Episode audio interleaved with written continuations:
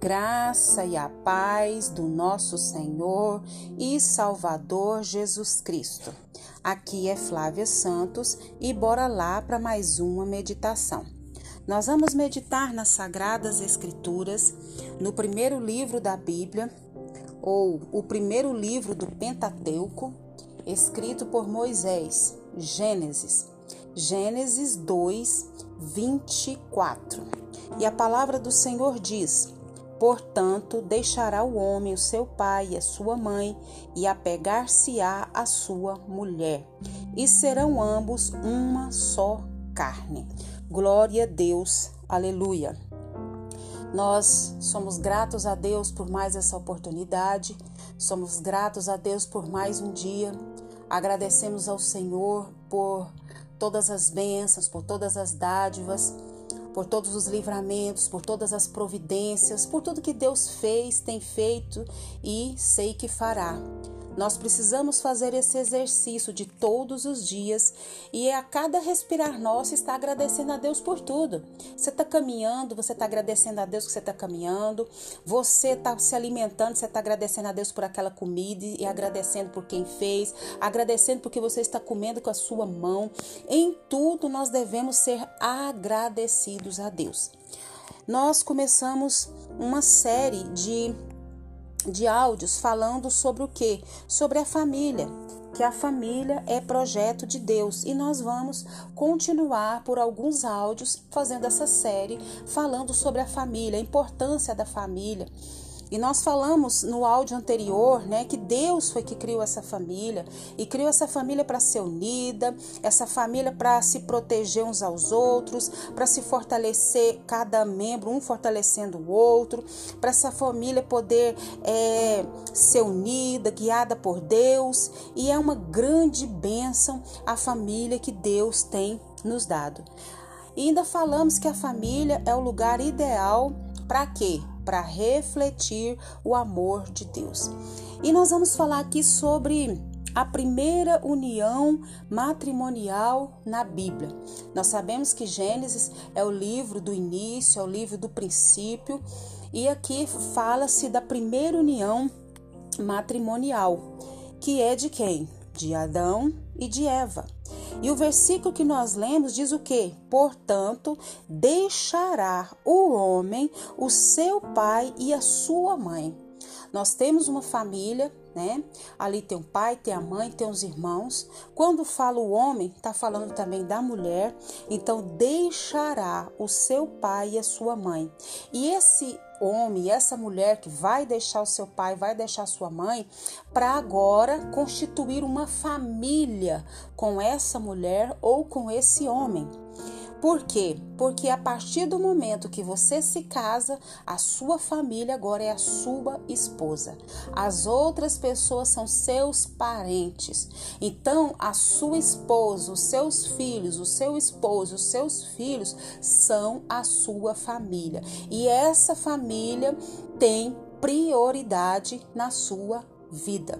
Então, portanto, deixará o homem seu pai e sua mãe e apegar-se-á a sua mulher. Considera-se essa passagem o que? Uma declaração inspirada no que? Na lei do matrimônio. E serão ambos uma só carne. Aponta para quê? Para aquela unidade que nós falamos, né, dessas pessoas, e não somente para um conjunto de corpos, mas uma comunidade de o quê? De interesses ou reciprocidade de afetos. Então essa família, ela vai o quê? Aquilo que nós falamos. Essa família abençoada por Deus, que é fiel a Deus, e as pessoas que estão nessa família, cresce uma família que ama e serve a Deus, e é um grande privilégio isso, e os pais devem ensinar os filhos a honrar a Deus, a honrar os pais, e esses membros uns ajudar aos outros, principalmente aqueles que são mais fracos, mais vulneráveis. Por quê? Porque a família família é o lugar ideal para refletir o amor de Deus. Então, o primeiro a primeira obra que nós fazemos é aonde? É na nossa família. A primeira obra, nós cuidarmos da nossa família, nós abençoarmos a nossa família com essa unidade, com esse amor, nessa comunidade que, que um ali, né, é abençoando ao outro, um com paciência com o outro, um é vendo a fraqueza do outro e pedindo a misericórdia de Deus, a graça de Deus. Então, Deus, ele é tão maravilhoso que no versículo 18 do capítulo 2 de Gênesis diz, diz assim: E disse o Senhor Deus: Não é bom que o homem esteja só. Não quer dizer que a ideia de uma companheira para Adão, para Adão se apresentou de repente para Deus. Deus não é como nós que resolve as coisas em cima da hora, não. Né? Deus nunca teve a intenção de o homem estivesse só né? E o versículo diz: Far-lhe-ei a adjuntora idônea para estar com ele. Não se trata de inferir, de, de, de inferir que a criação da mulher foi uma ideia de último momento, como nós falamos. Os planos de Deus nunca são incompletos. Tudo que Deus faz, Deus faz o quê? Deus faz é, com propósito, com entendimento, com discernimento. Né? Então, é, Deus ele fez tudo muito perfeito e ele fez a família, ele instituiu a família e essa família para quê? Para um abençoar o outro. Aí tem muitas pessoas que fazem piada com o casamento. É, sua vida está muito sossegada, casa para você ver, né? Então não é bom, não é bom que o homem esteja só. Quando fala homem, está dizendo para mulher né, falei uma companheira, aquela que está ali para ajudar, para ombrear, para fortalecer, para um apoiar o outro, um abençoar o outro.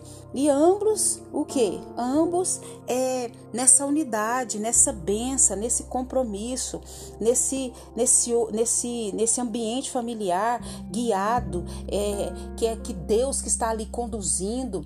Existem sim é, casamentos felizes, sim. Existem casamentos perfeitos, sim. Tá doida? Casamento perfeito? Tem.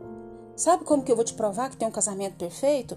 Um casamento perfeito porque ele serve um Deus perfeito. Agora, os seres humanos, o esposo, a esposa, os filhos são imperfeitos, mas serve um Deus perfeito que conduz essa família a um lar abençoado. Pessoas imperfeitas podem sim ter um casamento feliz. Por quê? Porque serve um Deus perfeito, porque serve um Deus santo, um Deus que ajuda, um Deus que dá graça, um Deus que dá sabedoria sabedoria, um Deus que dá entendimento. Um Deus que dá o que? Discernimento.